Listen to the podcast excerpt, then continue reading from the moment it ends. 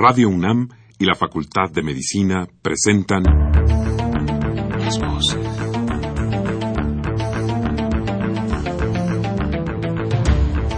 Voces. Las voces. Las voces. Voces. Las voces de la salud. Reflexión y análisis de las ciencias médicas. Acompáñenos.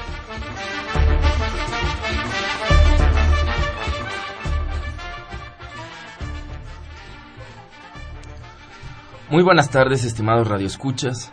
La Facultad de Medicina de la Universidad Nacional Autónoma de México y Radio UNAM tienen el agrado de invitarlos a que nos acompañen en su programa Las Voces de la Salud. Soy el doctor Andrés Aranda Cruzalta, el día de hoy para hablar sobre la protección y sobreprotección en la crianza de los hijos. Se encuentra con nosotros el doctor Eduardo González Quintanilla. Bienvenido, doctor. Muchas gracias, doctor. Les recordamos que este programa es grabado.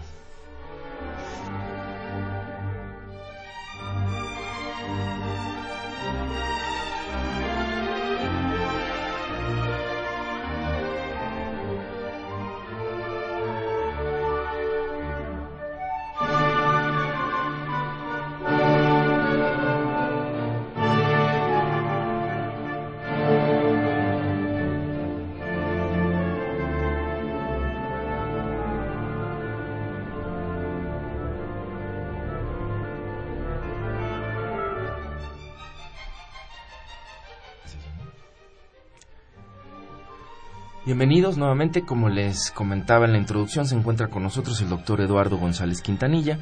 El doctor es médico cirujano eh, con especialidad en medicina familiar y además cuenta con una maestría en terapia familiar de pareja e individual. Actualmente es jefe del Departamento de Integración Clínica, de la Secretaría de Enseñanza Clínica e Internado Médico de nuestra Facultad de Medicina de la UNAM. Eh, bienvenido nuevamente, doctor. Muchas gracias. ¿Por qué la importancia de hablar, digamos, dónde están los límites entre lo que sería la protección necesaria, que todos entendemos que, digamos, es una situación fundamental que los padres tienen que ver y proteger por sus hijos y por su buen desarrollo, este, no solo, digamos, en la salud en el sentido más estricto biológico del mismo, sino en general en todo lo que es el proceso de crianza y dónde estaría el límite y, y dónde dónde pasamos a la sobreprotección. ¿Por qué la importancia? Yo quisiera que comenzáramos quizás con una reflexión sobre la importancia de este tema para el día de hoy. Yo creo que es importante porque mm, primero habla esto de una de las actividades fundamentales de una familia, sí, de cuidadores de niños, los cuidados primarios de los niños, en este caso los padres o los que fungen con esta función. Hay dos grandes eh, actividades que, que- que tenemos que tener.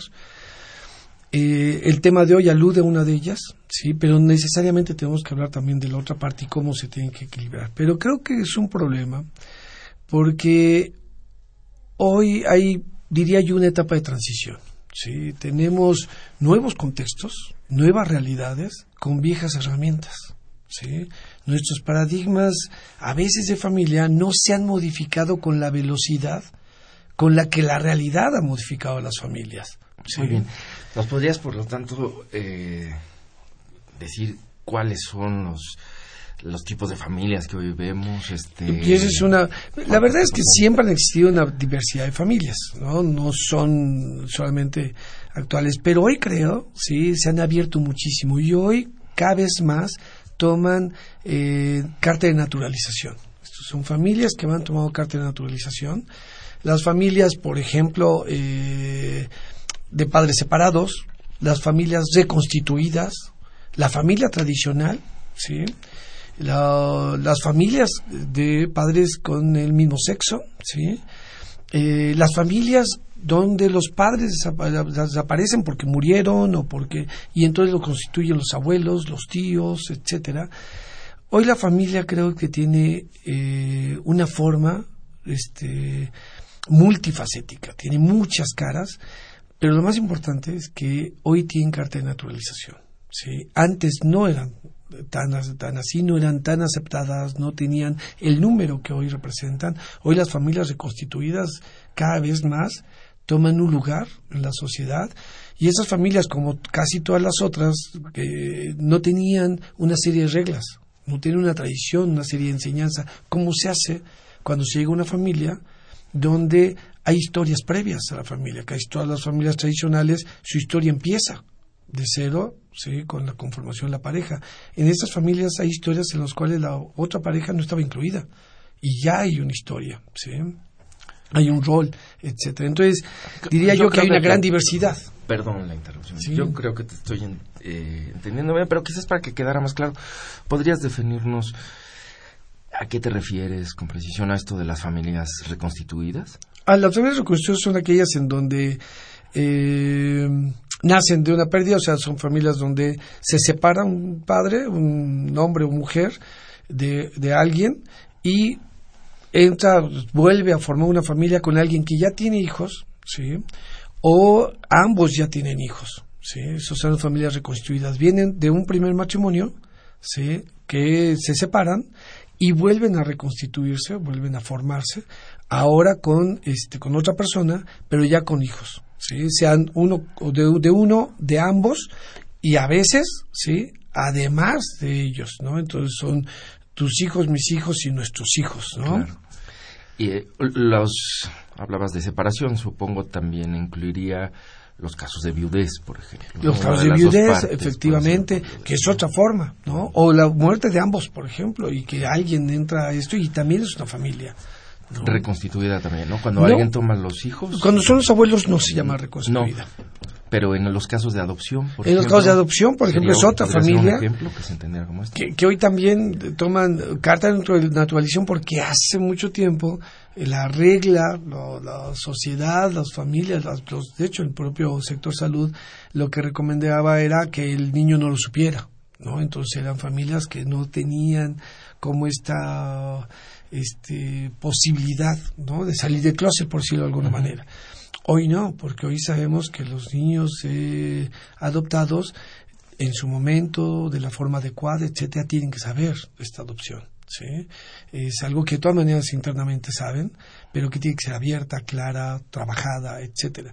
Entonces, otra vez, esas familias que antes sean como ocultas o de closet, también son parte de estas nuevas familias eh, que están, que tienen carta de naturalización. Muy bien. Y decías precisamente al comienzo que uno de los problemas de esto es que, digamos, toda esta realidad que más o menos estabas poniendo ahorita sobre la mesa, pues ya no coincide con eh, buena parte del, tratamiento teórico que teníamos en torno a la familia, ¿no? Así es. Este, y pues bueno, para no ser mm, demasiado medievalistas en nuestro pensamiento, pues si la realidad no se ajusta a nuestra teoría, pues lo que tenemos es que repensar nuestras teorías, creo yo. Tenemos que repensar y en eso está, yo creo que la sociedad, no solamente en México, en el mundo, esto es un fenómeno que ocurre en todos lados. Eh, efectivamente, cambiaron muchas cosas y sin embargo tenemos, seguimos teniendo un pensamiento de familia tradicional y lo queremos poner, nos reconstituimos, por ejemplo, en estas familias y queremos aplicar las mismas reglas, leyes y demás a esas familias, ¿sí? Eh, con estas viejas reglas. Y entonces es un problema en la adopción y en todos los otros casos pues, sucede muy parecido. Pero además, ¿sí? en los contextos sociales y demás en donde están inmersos los niños y nosotros mismos, que han cambiado. ¿sí? Hoy, por ejemplo, eh, los niños tienen información que antes no teníamos. De hecho, hay veces que, por ejemplo, con esto de la informática, saben más que los papás. Esto es impresionante e histórico. Antes los padres siempre sabían más que los hijos. ¿sí? Hoy los hijos, aún los más pequeños, a veces saben más que los papás. ¿sí? Y uno le está diciendo, a ver cómo se le hace, me enseñas, ven a la computadora o una serie de cosas. Ha habido un, desfasamiento en esa parte. Y sin embargo queremos seguir aplicando la regla de este aquí el que sabe soy yo, por ejemplo, ¿no? Eh, entonces no solamente son estas diferentes familias, ¿sí? sino que todos nuestros contextos e información de los hijos es diferente. ¿sí? Hoy tienen información que antes no tenían, hoy tienen ellos ya eh, conceptualizado, introyectado una serie de derechos, ¿sí? que tienen como, como menores, como hijos. Hoy tienen información sobre una serie de cosas que pueden ellos ejercer. ¿sí? Y lo malo es que nosotros de repente tenemos solamente algunas herramientas, por ejemplo, las pasadas. Yo escucho a padres que dicen, bueno, es que si me dicen que ya no puedo pegarles, gritarles, etcétera, ¿y entonces qué hago? ¿No? Se me van a subir a las barbas. Porque efectivamente, si nos quitan nuestras herramientas pasadas, las que aprendimos, pues el golpe, el grito, el castigo, etcétera, pues ¿con qué me dejan? Y, y es entendible. Sí, llega, hay una eh, eh, un- una vulnerabilidad, ¿no? De, o sentimos una vulnerabilidad de, la- de la autoridad. Para colmo y en el tema de la sobreprotección, nos han contado, nos han dicho, ¿no? Por mucho tiempo fue como la, la ola de, eh, de lo- desarrollo humano, psicología y, y desarrollo de familias, que todas nuestras acciones tenían un efecto, y a veces un efecto terrible en los hijos. Y aunque es cierto que toda acción tiene un efecto, y si esta es mala, pues puede tener un efecto malo, creo que se sobredimensionó.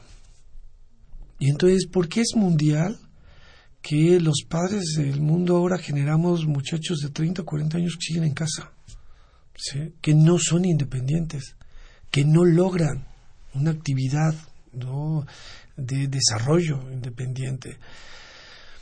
Y, hoy parecemos entender que lo que pasaba es que nos sobredimensionamos nuestras acciones y eso nos genera una gran culpa. Y entonces lo que hacemos es sobrecompensar. Y esa, sobrecompen- esa sobrecompensación a veces esta sobreprotección que hacemos Claro. deriva de una culpa de que nos dijeron que le grité terrible porque ya lastimé su autoestima, ya bla, bla, bla, bla. No es que no, pero no en esa dimensión. También hay otros factores, no solamente eh, gritamos una vez, sino a veces otras cosas hacemos bien, Claro. etcétera.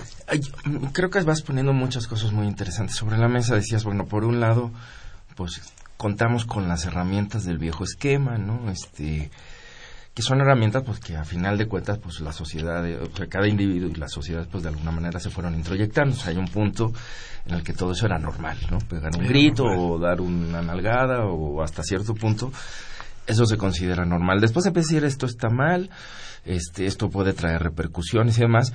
Pero entonces tú señalabas algo que me parece muy importante. No, no tengo otra herramienta. O sea, aquí al parecer es como si los niños hubieran adquirido todas estas otras herramientas de conocimiento y de otras cosas, pero por otro lado yo no tengo otras herramientas para ejercer mi autoridad. Y sin embargo, pienso que sí las hay. Sí, este, claro. desde luego. Entonces, ¿podrías hablarnos, por ejemplo, en ese caso específico? ¿qué es- ¿Hacia dónde tendríamos que estar trabajando? Me refiero como sociedad en general, este, para ir entendiendo, bueno, yo desecho estas herramientas, pero las desecho porque tengo otras, ¿no? Claro. Eh, en el caso eh, que señalabas, por ejemplo, ¿qué herramientas, con qué herramientas se cuenta hoy en día para poder lidiar, digamos, en este sentido eh, y no perder, desde luego, eh, pues esa, esa autoridad que ahora estaría fundamentada quizás en otra serie de situaciones, ¿no? Claro. Ya no en ese supuesto saber yo lo sé todo, eh, que muchas veces sería que sí lo sé o no lo sé, pero hacemos de cuenta que lo, Que lo lo sabemos. sabe- que lo sabemos, ¿no? O hacemos de cuenta que tú no tienes, eh, digo, la literatura estaría replegada de estos ejemplos o- y muchas otras cosas, ¿no? Este, pues tu niño te callas y no es parte de tu conversación estar aquí ahorita, y menos si eres un sabelotodo o lo que sea, ¿no? O sea, hay- hay- había muchas estrategias. ¿Qué se propone? ¿Qué se está haciendo, digamos, como nuevas herramientas que puedan sustituir estas y que tengan cierta efectividad? Y una segunda pregunta que te adelanto de una vez. ¿Cómo, eh, a partir de estas herramientas, qué se está haciendo, digamos, para que los padres tan diversos, porque finalmente los padres de todas estas familias tan diversas, no, no, ni siquiera me atrevería a decir que los padres jóvenes, ¿no? Por lo que acabamos de hablar, pues esto es los padres jóvenes y los viejos y los que tienen las viejas herramientas muy arraigadas y los que las van a tener menos arraigadas. ¿Qué, qué se está haciendo? Y la tercera, ¿qué se podría hacer para, para mejorar, digamos, el, conocimiento de estas herramientas? Claro. Primero lo diría que eh, Voy a los dos, dos conceptos básicos que me parece importante entender. Este, lo voy a tratar de hacer lo más sencillo posible o didáctico. Eh, la, la protección y el cuidado implica este, proteger de la sociedad, del exterior a nuestros hijos. Los cuidamos, los alimentamos, los hacemos, los protegemos de- de- del exterior. Pero también tenemos que proteger a la sociedad de estos niños. Entonces, ahí lo que tenemos que hacer es pues dar una serie de límites, darles una serie de normas, etcétera, un, un aprendizaje para esto. Eh, en este punto creo que radica uno de los problemas. Ahí siempre pensamos que los límites y las normas, la estructura que es necesaria para todo niño, lo ponemos cuando nos enojamos o cuando queremos castigar o cuando queremos este, sancionar algo. No lo conceptualizamos como una de nuestras funciones amorosas más importantes. Esto es, poner límites, normas y estructura no es cuando estamos enojados o porque estamos de malas o se porta mal. ¿sí? Las límites, la estructura y las normas es una de las mejores formas de mostrar nuestro amor a nuestros hijos. Si lo conceptualizamos así y sabemos que es una de nuestras funciones y es una función amorosa, ¿sí? Entonces lo hacemos previo y de otra manera, precisamente amorosamente. No cuando estoy enojado, no para sancionar, castigar, porque entonces relaciona límites y normas ¿sí? a castigo, sanción, este, algo negativo, no algo positivo. ¿sí? Entonces, creo que lo primero es asumir que las normas, las reglas y los límites son parte de mi función amorosa hacia los hijos. ¿sí? Es una demostración de amor a los hijos, es ponerles límites y normas. ¿sí? Porque a veces pensamos que lo otro, la protección y demás, eso es amor y los límites y las normas es cuando estamos este, enojados, ¿no? Y no es así. Entonces, primero, cuando lo podemos introyectar, entonces tenemos ahí que desaprender algo. ¿sí? Tenemos que desaprender eso para aprender esto. ¿sí? En ese desaprendizaje, ¿sí? Van, porque ¿qué hacíamos para poner normas? ¿sí? Como es de castigo, como es de sanción, ¿sí? Gritos, castigos, ¿sí? Y golpes. Además de que ya, herramienta. por entendido, se sabe que primero tuvo que haber sido violada la norma, ¿no? Claro. Sí, sí, sí, sí. Lo cual ya es, digo sí, porque si es un castigo, pues primero se tuvo que, que producir eh, eh, lo que genera la sanción, ¿no? De- Claro. Que de entrada ya es difícil, porque entonces el límite nunca está ahí, ¿no? Me parece a mí, siempre está como en un puesta a prueba de... de- Sí, yo creo que es un En aprendizaje. aquel viejo esquema, ¿no? Claro. Me refiero, ¿no? O sea, te saliste del límite. Por, por lo menos la primera vez, pues a lo mejor uno ni sabía que había límite, ¿no? Claro, porque es, es otra, es muy importante tenerlos claros, ¿sí? Para todos. Y además en un proceso. Lo que me dices ahora, que me parece muy interesante, es pues primero te hago conocer el límite. Claro. Y quizás eh, otras cosas que señalar. Claro. Y en proceso, por ejemplo, lo- un niño de 3 años, 5 años, pues no puede entrar a la cocina, ¿sí? A tocar, a hacer, a jugar, pues no puede. Pero a los 15 años, ¿cómo que no puede? Entras a la cocina, o sea, la- los límites y las normas van cambiando de acuerdo a las circunstancias del pequeño, su edad, su no riesgo, etcétera, etcétera, su cuidado. Entonces las cosas tienen que tener también esa, esa posibilidad de, de tener flexibilidad, ¿no? De, ¿A qué me refiero con este con no puedes entrar a la cocina o no se vale jugar aquí, etcétera, etcétera, ¿no? Entonces, el, Que me parece a mí, por ejemplo, esto que señalas, ¿no? También es muy importante porque también implica que no basta con enunciar la norma o el límite, sino las razones en las que se fundamenta esa norma y ese límite. claro, Porque eso es lo que permite entender que en algún momento pues aceptas esa norma, pero en otro momento esa norma se ha diluido. ¿Por qué? Pues porque sus argumentos ya no están ahí, ¿no? Y que esto también es un proceso cambiante, ¿no? Así es. Conforme cambia el niño, conforme cambian las circunstancias de la familia, conforme cambian... Y cambiante, pero no... eh, no azaroso, no, No, no, no. a voluntad, digamos, Claro. despótica de nadie, ahora, sino y- que hay razones que lo sustentan el Claro, también. y además no es tan sencillo tampoco. Es realmente eh, complejo y no. O sea, sí requiere un desaprender algo y reaprender una serie de cosas. Por ejemplo, hay cosas en las cuales de todas maneras no hay, eh, no, no está en negociación. Bañarse, no está en negociación. Comer, no está en negociación. Ponerse las vacunas. O el, el cuidado de salud, la alimentación, la higiene, no está en negociación. Son cosas que no están en negociación. Pueden estar en negociación otras cosas. ¿sí?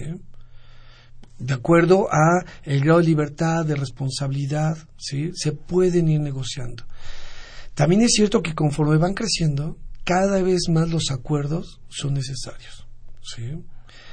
A veces seguimos siendo padres de los mismos, o, o pretendemos seguir siendo padres de los mismos niños chicos, cuando ya son grandes. Las familias de adultos a veces son las que más problemas tienen, ¿sí? cuando se van haciendo adultos porque ya las condiciones son diferentes, ¿sí? porque ya tiene que haber una serie de acuerdos de convivencia mínima, pero acuerdos, ¿sí? en donde alguien necesita que yo haga ciertas cosas para estar bien dentro de casa y yo necesito que los demás hagan ciertas cosas o llegar a ciertos acuerdos para yo estar bien dentro de casa y poder desarrollar fuera. Finalmente, las familias son el entorno donde nos permite una fortaleza de dependencia, de tener, de confianza, etcétera, necesaria para que nos permita un crecimiento externo confiado, libre, sin miedo, ¿sí? Eh, suficientemente positivo para afuera, porque ese es finalmente el asunto, ¿no? Pero tiene que estar bien aquí adentro para que pueda ocurrir eso allá afuera. Eh, parte de eso son esos acuerdos mínimos de convivencia, que se van cada vez haciendo más necesarios conforme van creciendo los niños. Lo malo es que en nuestro aprendizaje anterior, ¿cómo yo voy a acordar contigo? ¿Cómo tú me vas a pedir algo que tú necesitas que yo haga para ti? ¿Sí? O para que tú estés bien. Los acuerdos no eran parte del crecimiento y el funcionamiento de las familias. ¿sí? Hoy sabemos que es indispensable los acuerdos, obviamente dependiendo de las edades y cada vez más grandes y más comprometidos, más de adultos, conforme van creciendo los hijos. ¿no? Eh, y en esos acuerdos está esta capacidad que deben de tener de desarrollo, pues, ¿no? Lo que decíamos un poco con esto que, eh, que decías, cuáles son las herramientas, ¿no? Una de ellas es precisamente estos, este diálogo, esta disciplina amorosa, ¿no? Esta disciplina donde si lo asumo como un factor o una forma de amor, no de sanción, que está dentro de la estructura y la función, eh, nos permite ciertas cosas. Por ejemplo, eh, en general ponemos el castigo ya cuando ocurre algo. ¿sí? Entonces, ah, pues te quedas sin la televisión, por ejemplo, ¿no? Eh, en los acuerdos, cuando estamos en esto, lo decimos antes. Recuerden que no puede ocurrir tal cosa porque va a haber una consecuencia. ¿sí? Puede haber una consecuencia. La consecuencia es diferente al castigo. Tiene una diferencia. El castigo en general no tiene una lógica con la norma este, que se, eh, que se rompió o que no siguió límite traspasado. Por ejemplo, eh, si un niño le rompe, eh, le rayonea, le pinta las muñecas a su hermana, ¿no? Y resulta que el castigo es, ahora ya no ves a Juanito, tu amigo, o no sales a jugar fútbol, ¿sí? Resulta que el niño aventó una pelota, ¿sí? Contra la pared y le regresó un, este, una sandía. ¿sí? Y se va a quedar, ¿qué pasó? Yo aventé una pelota y me regresa una sandía. Además, yo la aventé botando y me regresa la sandía este, como proyectil. ¿sí? No hay una relación lógica entre lo que yo hice y lo que me está ocurriendo ahora. ¿sí? Para colmo, los papás buscamos que le duela. Entonces, ah, no va a salir con Juanito, por resulta que está viendo la tele. No, y también sin tele. Y después dice, bueno, pues entonces voy a escuchar música. No, y tampoco la música. O sea, lo que queremos es que eh, lastimar, ¿sí? no que haya un aprendizaje. Para que haya un aprendizaje tiene que haber primero una, una consecuencia, una relación lógica entre lo que hizo y lo que va a ocurrir. Tiene que ser lógica en el hecho y tiene que ser lógica en la intensidad. Esto es, si rayonó, eh, y si fue botando la pelota, le tiene que regresar una pelota y votando. ¿sí? Entonces, a lo mejor su aprendizaje es pedir una disculpa ¿sí? y tener una reparación con su hermana. tiene que ser con su hermana, porque la lastimó, pasó el límite con las cosas de su hermana. La consecuencia tiene que ser en relación a su hermana. ¿sí? Tiene que pedir una disculpa y tiene que haber una reparación. Y a lo mejor es, pues por una semana, este, pues ahora tú eh, alineas sus juguetes. ¿Sí? Tú tomaste sus juguetes, ahora tú vas a alinear los juguetes una semana, o tres días, o tres veces. ¿sí? No podemos ir toda la vida, porque entonces nosotros mismos ponemos una sanción, una consecuencia que está, otra vez le regresa un proyectil, no una pelota botando. Efectivamente, si él lanzó un proyectil, le va a regresar un proyectil. Pero tiene que ser otra vez con lógica hacia lo que ocurrió, el límite que transgredió y la intensidad con la que lo hizo. Y entonces tiene, una, tiene un aprendizaje. Primero tiene una reparación. Cuando las cosas ocurren en familia tienen otra complejidad. Por eso digo, es complejo, pero eh, poco a poco se va aprendiendo. Que la gente se ama. Y cuando lastimamos a alguien que amamos, nos lastimamos a nosotros mismos. ¿sí? Entonces los niños tienen que aprender a que tienen que, los niños, los adultos, tenemos que aprender a eh, reparar su corazón y reparar nuestro corazón cuando rompemos un límite. ¿sí? Ya sea le gritemos a los padres, le gritemos a los hijos. ¿sí? Tenemos que aprender a disculpar y reparar. Ambos. Si lo hacemos, es ambos. Tenemos la responsabilidad de hacerlo. A veces los padres nos decimos, ¿yo por qué voy a disculpar? Además, siempre justificamos porque pues, lo hice por su bien. Lo malo es que no siempre la intención es igual al efecto. Mi intención puede ser muy mala, muy buena, pero si el efecto es exactamente contrario a mi intención, ya no estuvo bien. Pensamos poco en el efecto. Pensaba yo en esto que comentabas de los límites, porque también a veces como es de castigo, con la intención como el límite no es lógico y demás, eh, a veces también cae en el absurdo ya donde pues el castigo ya ni siquiera tiene, es tan, tan proyectil que resulta absurdo, ¿no? Absurdísimo. Pero y por lo tanto, pues ya, o sea, una vez que lo aprenden también uno, pues dice, pues lanza más de esos proyectiles de absurdo, porque esos no pegan. Termina siendo que nos quedamos precisamente sin nada. Los, eh, yo tuve una, una familia en donde ellos le pusieron de consecuencia, de castigo a un niño es que si no pasaba con un cierta, una cierta calificación, no iban a Disneylandia. ¿no? El niño no pasó ¿no? con el requerimiento que les pedían. Y me pidió en esa ocasión, como me enteré, porque uno me había enterado de esta consecuencia, de este castigo, pide una cita sin el niño, yo veía a la familia completa, y dicen, oye, es que no sabemos qué hacer. ¿Por qué? Es que le dijimos que si no sacaba llave que andaba mal, pues dijimos que si no salía bien, no íbamos a Disneylandia. ¿Y luego qué pasó? Es que ya tenemos los boletos. los boletos todo pagado. Pues ¿Qué hacemos? ¿Por qué ponen eso? Pues, pues sí. Y si tiene hermanos o algo, pues ya todos castigados. Claro, nosotros, los papás nosotros ¿no? por eso digo, tiene que ser con, eh, tiene que tener una lógica. De, de, lo mismo que se avienta, pues tenía que haber una consecuencia académica, ¿no? A lo mejor regresando, en lugar de seguir vacaciones, pues te vas a un curso este, remedial, ¿no? No lo tendría que sido académico para él y con la dimensión. No para toda la familia, no con un viaje que no tenía nada que ver con esto. Este, pero hacemos eso, tenemos esta lógica de sanción, que le duela, etcétera, en lugar de la lógica y la consecuencia. Entonces, hoy la consecuencia conceptualizada sí es una herramienta. Muy bien, sí. Me parece que esto va aclarando mucho las cosas, yo creo muy importante. La, la otra pregunta, ok, nos vas dejando claro más o menos estas herramientas. No sé si hay algunas otras que quieras compartir, porque creo que esto es muy valioso, ¿no? Para todos los que puedan escucharte. Vamos a hacer una pausa ahorita y regresando, pues seguimos eh, dialogando. Sí.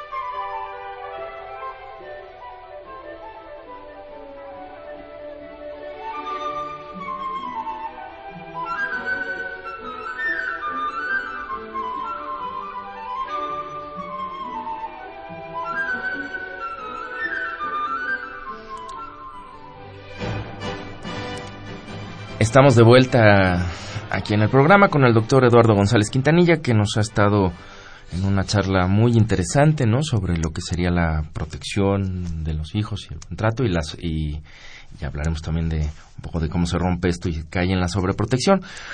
Pero, pues, eh, recordándoles a quienes nos han seguido desde el inicio de la transmisión, o si no, para quienes apenas se suman a ella, pues, de manera muy general nos planteaba el doctor, vivimos con una nueva múltiples posibilidades de familias en este mundo actual y muchas veces con esquemas eh, un tanto añejos, ¿no? Eh, y, y herramientas para el desarrollo familiar, pues que han sido eh, que en algunos casos pues no son ya los más adecuados.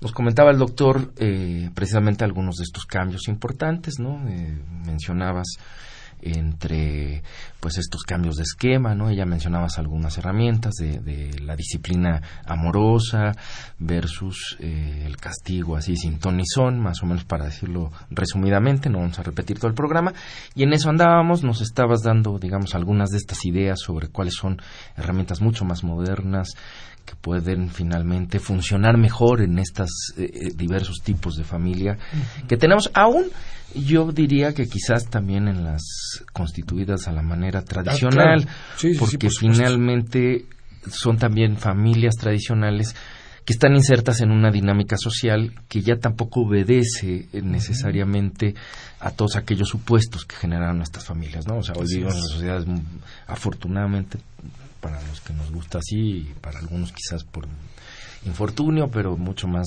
democráticas, tolerantes, conocedoras de su propia pluralidad y de sus eh, diversidades.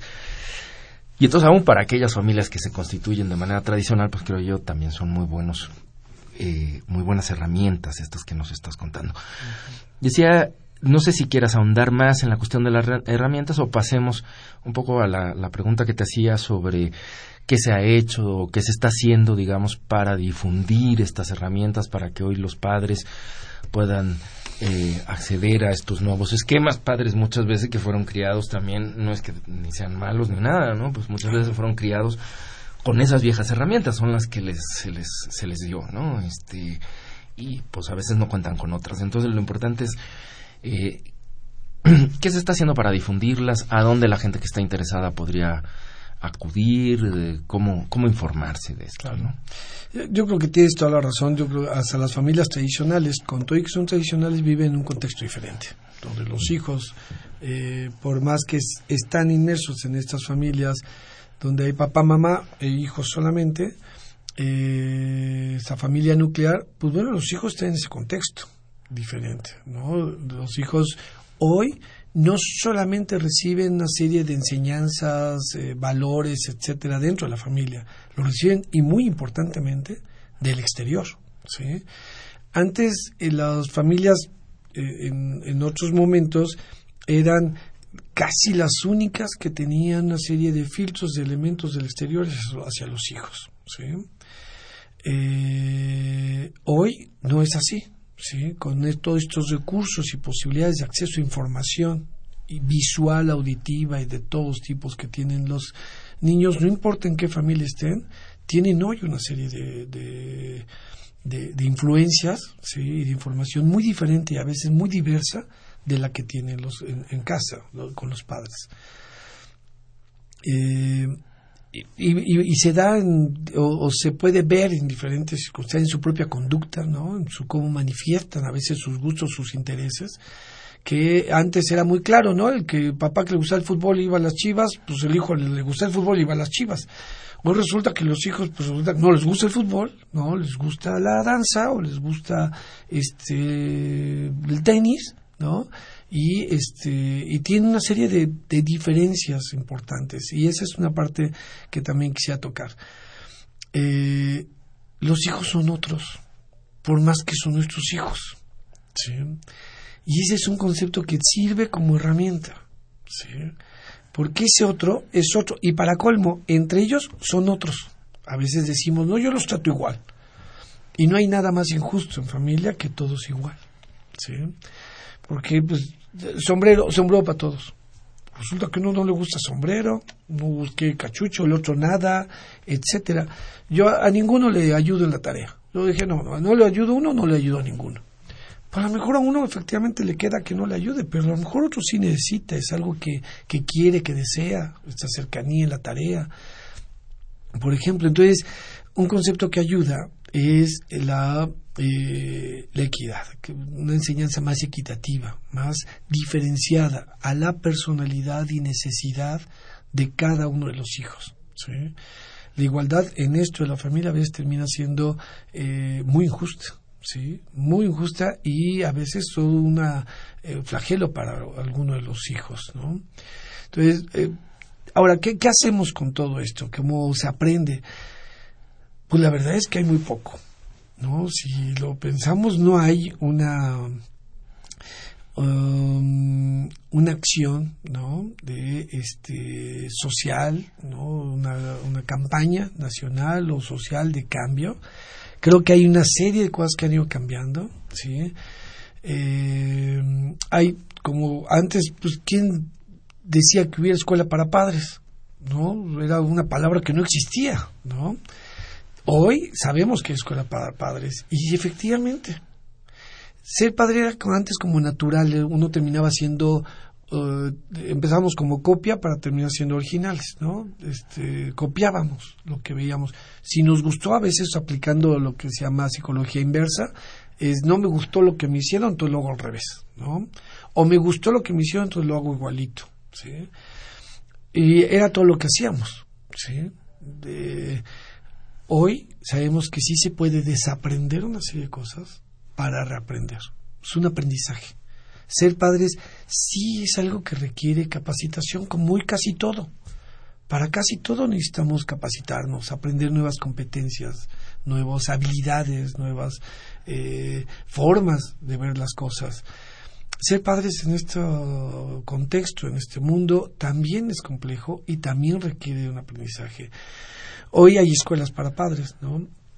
No las suficientes, ¿sí? No las, este, no tampoco con una guía, pues, o con una homogeneidad, tampoco tiene que ser malo, ¿no? Necesariamente. Pero efectivamente como que falta una acción mucho más este eh, centrada en esto, mucho más considerando lo importante, ¿no? Nos quejamos de la violencia que existe, ¿no? Nos quejamos de eh, la inseguridad,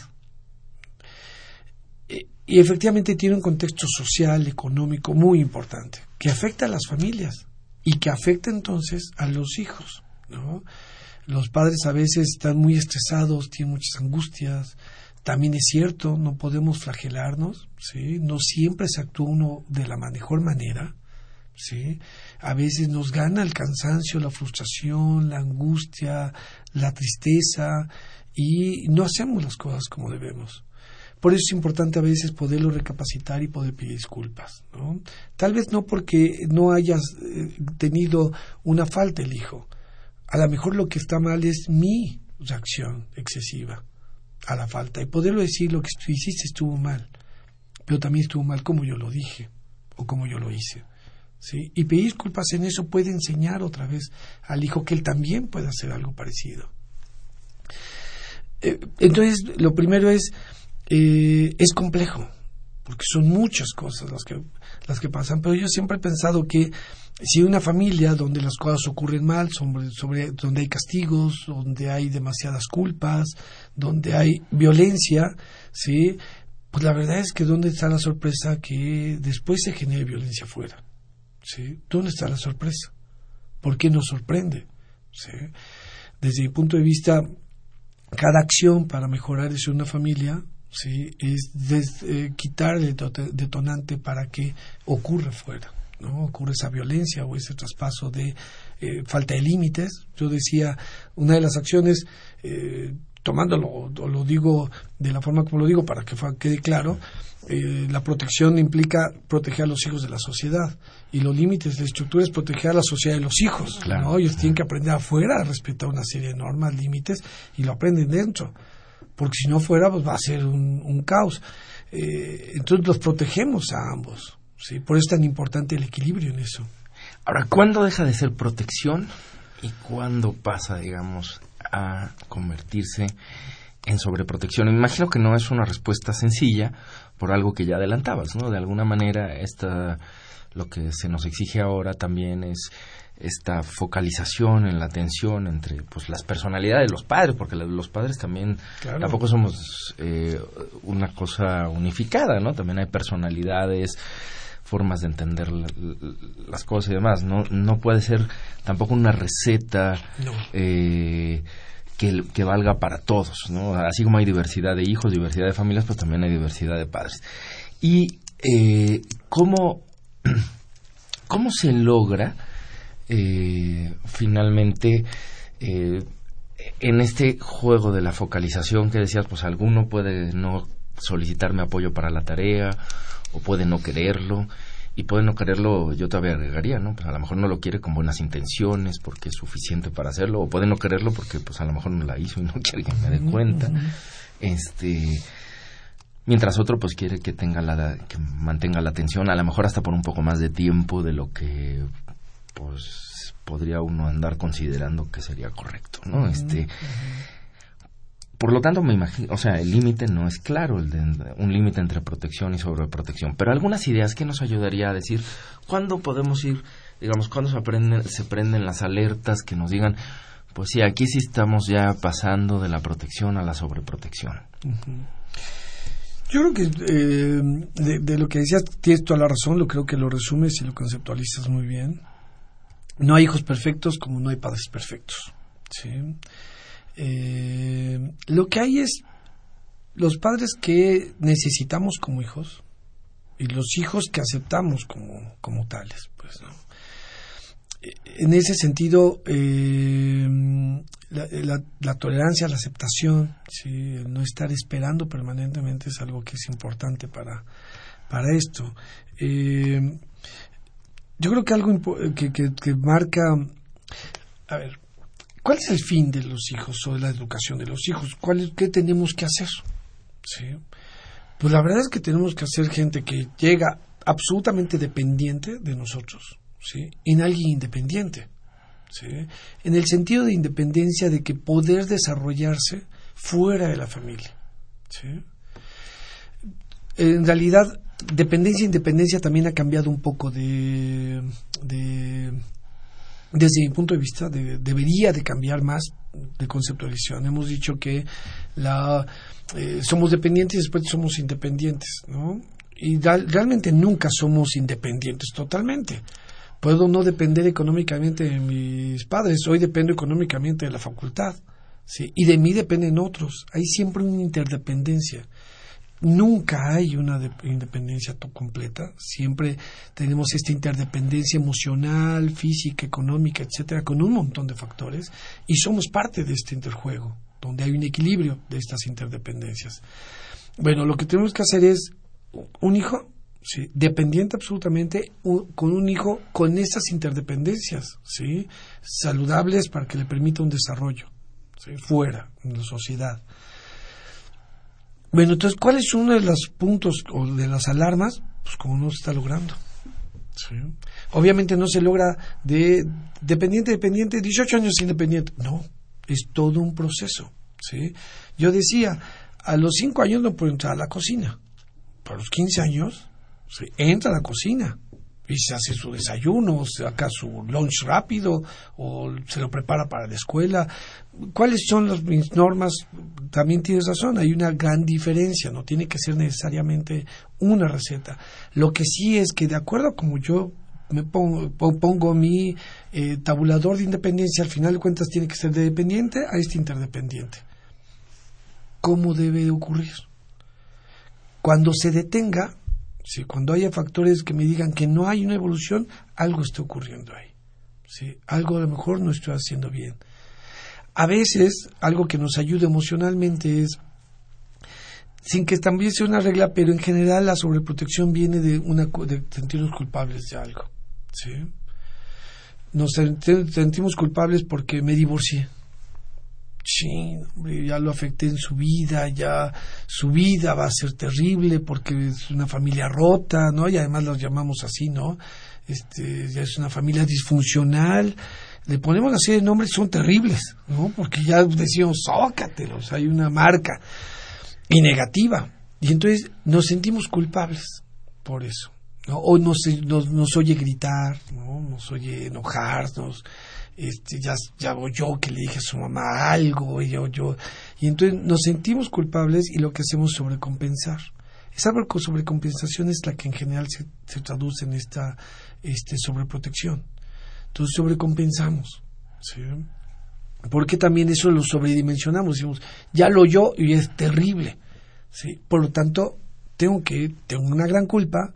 Entre más grande tengo la culpa, más es mi sobrecompensación.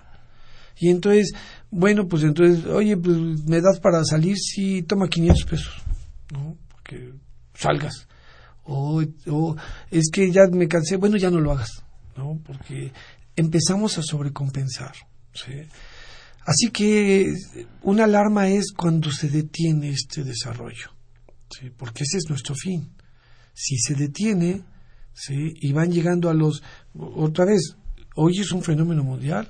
Los hijos adultos que están en casa de los padres, todavía dependiendo económico, social, familiarmente de ellos, ¿sí? donde no se ha logrado una, un, una, un desarrollo eh, hay factores económicos y demás, pero con todo y todo hay como una no porque puede haber esta conjunción porque existe siempre esto de quedarse en casa de los padres por factores económicos pero teniendo crecimiento sí teniendo una interdependencia porque otra vez por eso es más útil el término interdependencia sana sí que independencia total porque eso no existe pueden tener esta interdependencia pero ya de adultos ya de, bueno, pues participamos y participo de esto, etcétera, y todos nos ayudamos, ¿no? Pero ya como adultos, ¿sí? Como adultos este, suficientes. Es diferente, por eso me refiero a este fenómeno donde no ocurre eso, que dentro o fuera, ¿sí? Aún estando fuera, siguen no teniendo esta interdependencia adulta. Bueno, cuando en algún lado se detiene es una señal, ¿sí? Y cuando lo que siento es culpa, como me siento culpable y entonces reacciono a eso, entonces ahí también hay un problema y puedo estar sobrecompensando y por lo tanto sobreprotegiendo. ¿Sí? Eso sería como los señales ¿no? que decías. Claro. ¿Cuáles hay? Pues esas dos. ¿no? O, o, pueden ser, esas dos digo, estas pueden ser un montón, ¿sí? en diferentes aspectos y emocionalmente fundamentalmente la, la culpa. Claro, eh, de lo que se esperaría, ¿no? Esto es claro. lo que no hay es una receta de decir, bueno, esto claro, aquí, no. Cada puedes decir cinco años, pues puedes decir a los seis ya, pues, sí, no vamos sí, a encontrarlo, sí, ¿no? Claro. Este ya Es dependerá de con quién, cómo, El a lugar, qué condiciones, Porque, ¿no? Por ejemplo, en el campo, las niñas de 6 o 7 años, Sí entran claro a- que entran a la cosecha y hacen. Y los niños eh, a los 8, 10, 12 años también participan de la cosecha, aparte de la escuela, etcétera. Eh, mm, Entendiendo esto, lo que pongo es tiene que haber un ah, proceso de... eh, Pero sí habría una serie de expectativas, por lo que entiendo, que son fijadas por los mismos, o sea, dentro del mismo núcleo familiar, ¿no? Sí, inevitablemente. que dices, pues a los 15 estaría yo esperando que ya sea capaz de, así, pues lo, lo menos, pues de poder abrir el refrigerador y sacar algo y comérselo, ¿no? Este, eh, Sí, sí, ya, sí, sí. Sí, cada para familia va decirnos poniendo. dando un paso, ¿no? Claro. Pero, eh, y si eso no se está cumpliendo, pues uno puede eh, empezar a pensar, pues creo que estamos sobreprotegiendo. Y el otro, la otra señal que parece muy importante es este de la culpa, ¿no? O sea, una culpa que también me parece que puede ser una situación de muy difícil manejo, porque, bueno, para empezar es muy difícil darse cuenta que uno está, o sea, eso- esas señales de aparentes de sobreprotección, de, no- de se está estancando este desarrollo hacia esta interdependencia sana, eh, pues a veces los más involucrados son los que a veces también por la misma razón pueden no estarse dando cuenta. Y la otra es la culpa, ¿no? Saber estas situaciones de culpa que mencionabas, que además están modeladas socialmente también, inevitablemente, ¿no? Desde las etiquetas sociales de esto, ¿no? Desde estos supuestos de, bueno, pues tú ya llevas esta carga, esta etiqueta, y ya tienes que pensar que así eres, eh, de alguna manera, y que operan de manera pues general, ¿no? En la sociedad es la que va cargando estas, estas etiquetas eh, y que generan este sentimiento de culpa. ¿Qué hacer frente a esto? Es decir, oh, mm, bueno, pues yo siento culpa y, y ya me he dado cuenta que reconozco que la culpa es porque pues esto le llaman una familia rota o porque soy del grupo de los de tal o cual o reconstituimos o teníamos otros hijos, etcétera, etcétera. Y esto finalmente pues me genera culpa porque de alguna u otra manera también tiene que ver con este ah, esta situación de los mecanismos precargados que mencionaba socialmente, o sea, pensábamos que así no debía de ser, ¿no? Así Pero es. bueno, pues ya finalmente aquí estamos y así es, ¿no? Este bueno, si alguien identifica esta culpa eh, y, y se da cuenta que esto es lo que lo lleva más o menos a andar protegiendo, sobre, más bien, más que protegiendo, llegando a estos elementos de sobreprotección que al final harán daño este, a ese desarrollo, ¿qué le recomendarías a un radio escucha? Que dice, bueno, sí, yo me he dado cuenta que siento culpa por tal o cual situación. Eh, ¿Qué le recomendarías que hiciera? ¿A quién se tiene que acercar? ¿Qué tendría que hacer? Eh, Yo creo que esto que decías eh, es importante y, y tienes razón. Es difícil a veces darse cuenta o identificar esto. Y sin embargo, cuando se les dice o cuando aparece el nombre, eh, rápidamente en general decimos sí. Sí, sí rápidamente identificamos, sí, sí tengo ese sentimiento, sí tengo esa emoción.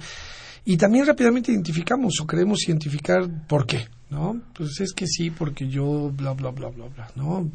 Tal historia, contexto, anécdota, etcétera, que me hace sentir así. La verdad es que eh, parece oculto y es de estas cosas que están como muy latentes. Es solamente le soplas, se le quita el polvo y aparece, ¿no? Entonces, y ese es un primer gran paso. Saber que tengo culpa, ¿sí? que me genera culpa tal cosa, es un primer gran paso. Porque entonces es algo que se puede agarrar. Mientras no lo identifique, no lo nombre, es difícil agarrarlo. ¿no? Y por lo tanto es difícil hacer algo.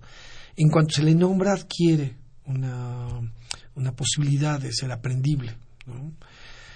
Eh, Entonces, un primer gran paso es eh, saberlo. Después es eh, sí relacionarlo con algo, o más bien lo relacionamos siempre con algo, ¿sí?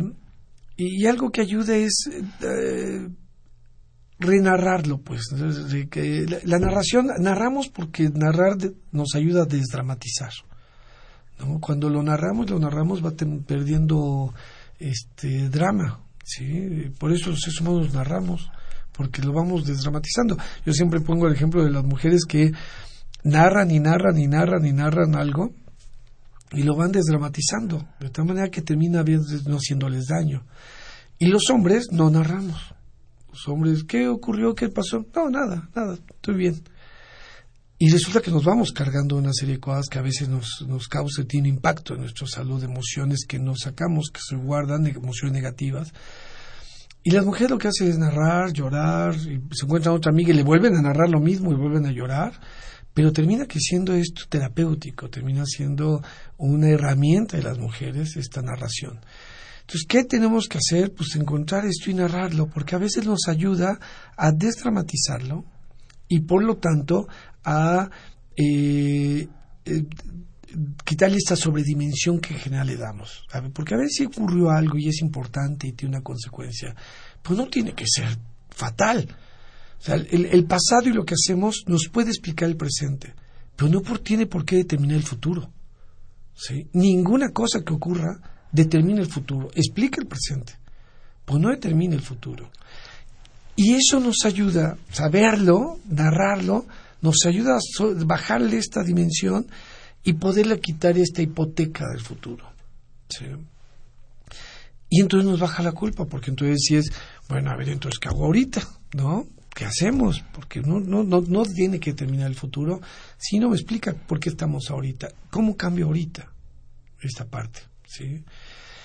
Y entonces te- nos puede, eso ya es lo que puede hacer un cambio muy importante. ¿sí? Em, me parece que una ayuda es, en general, lo que yo recomiendo cuando ya se está en un problema que puede ser difícil de solucionar, pues buscar ayuda. Como siempre, la resiliencia existe y la resiliencia nos enseñó que un signo de fortaleza de las personas, contrario a lo que nos enseñó la sociedad, ¿no? que eh, los fuertes no piden ayuda, es exactamente al revés. Los fuertes piden ayuda. Los que sobreviven son los que piden ayuda. Pedir ayuda es un signo de fortaleza, es la posibilidad de sobrevivir. Entonces, cuando nos sentimos sobrepasados, cuando no encontramos una solución, pues pedirán ayuda, ¿no? Ayuda profesional, idealmente. Pues eh, ha sido un programa, se nos ha ido muy rápido, hay yo creo que muchas cosas todavía en el tintero. Nos, lamentablemente pues se nos ha acabado el tiempo. No sé si rápidamente quisieras eh, agregar un comentario final de un minuto, eh, algo que tú consideras que se nos quedó y que sea importante mencionarlo. Oh, yo diría que, que no importa todo lo que ocurra, la verdad es que las familias tienen un gran poder y, no perder la esperanza. Sí, la esperanza eh, es tal vez la mejor herramienta. Bien, yo antes de que nos vayamos y de despedir el programa, sí quisiera que nos dices pedir, en el caso cuando uno piensa pedir una ayuda especializada, ¿quién es el especialista nada más para que nos radioescuchas entiendan eh, a quién tendrían que dirigirse, a qué tipos de especialistas? Idealmente a la gente preparada para ver familias, que son los terapeutas familiares, ¿sí? o gente en la psicología del desarrollo humano que tenga experiencia con familias. Esos son los que deben de acudir. Muy bien, muchísimas gracias, doctor. Esta fue una coproducción de la Facultad de Medicina y Radio UNAM a nombre del doctor Enrique Graueviches, director de la Facultad de Medicina, y de quienes hacemos posible este programa. En la producción y realización, la licenciada Leonora González Cueto Bencomo y la licenciada Erika Lamilla Santos. En los controles, Francisco Mejía. Y en la conducción, su servidor Andrés Aranda. Les agradecemos su atención y los invitamos al próximo de la serie. Radio UNAM y la Facultad de Medicina presentan Voces.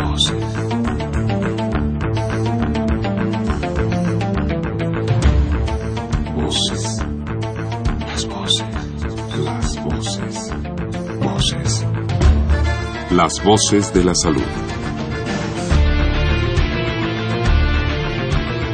Reflexión y análisis de las ciencias médicas. Acompáñenos.